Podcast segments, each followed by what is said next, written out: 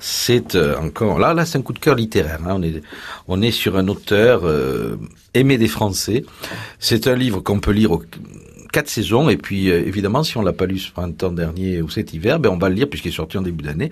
On va le lire cet été sur les plages catalanes. C'est le tout dernier roman de David Fuenquinos. Mhm.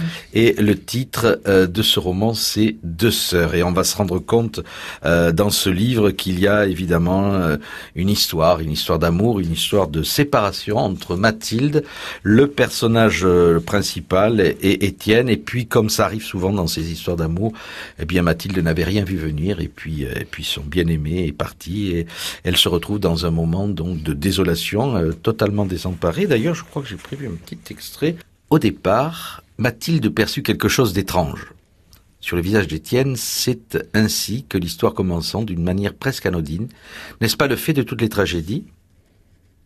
Si on lui avait demandé de préciser ce quelque chose, elle aurait parlé de nuages sur le visage, sans vraiment savoir ce que cela voulait dire. Il existe tant de variations de nuages. L'image est incertaine. Que voit-elle chez Étienne? Une simple humeur sombre ou l'annonce d'un orage violent? Il vaut mieux l'interroger. Tout va bien, mon amour? Non, je ne me sens pas bien en ce moment. Cela faisait cinq ans qu'elle le connaissait et tout autant qu'elle l'aimait follement. Jamais elle ne l'avait entendu parler ainsi, exprimer froidement un mal-être, déstabilisé, elle ne sut que répondre.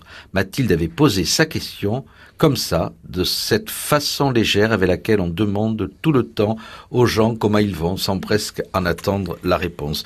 Et oui, on n'attend jamais la réponse, mais là, euh, c'est euh, finalement euh, ce roman, c'est tout l'art délicat d'une rupture, écrit évidemment donc avec le style qu'on connaît de David On se souvient de son précédent livre, magnifique d'ailleurs. On peut aussi lire son précédent, c'est Vers la beauté, qui était sorti paru l'année dernière, toujours aux éditions euh, Gallimard.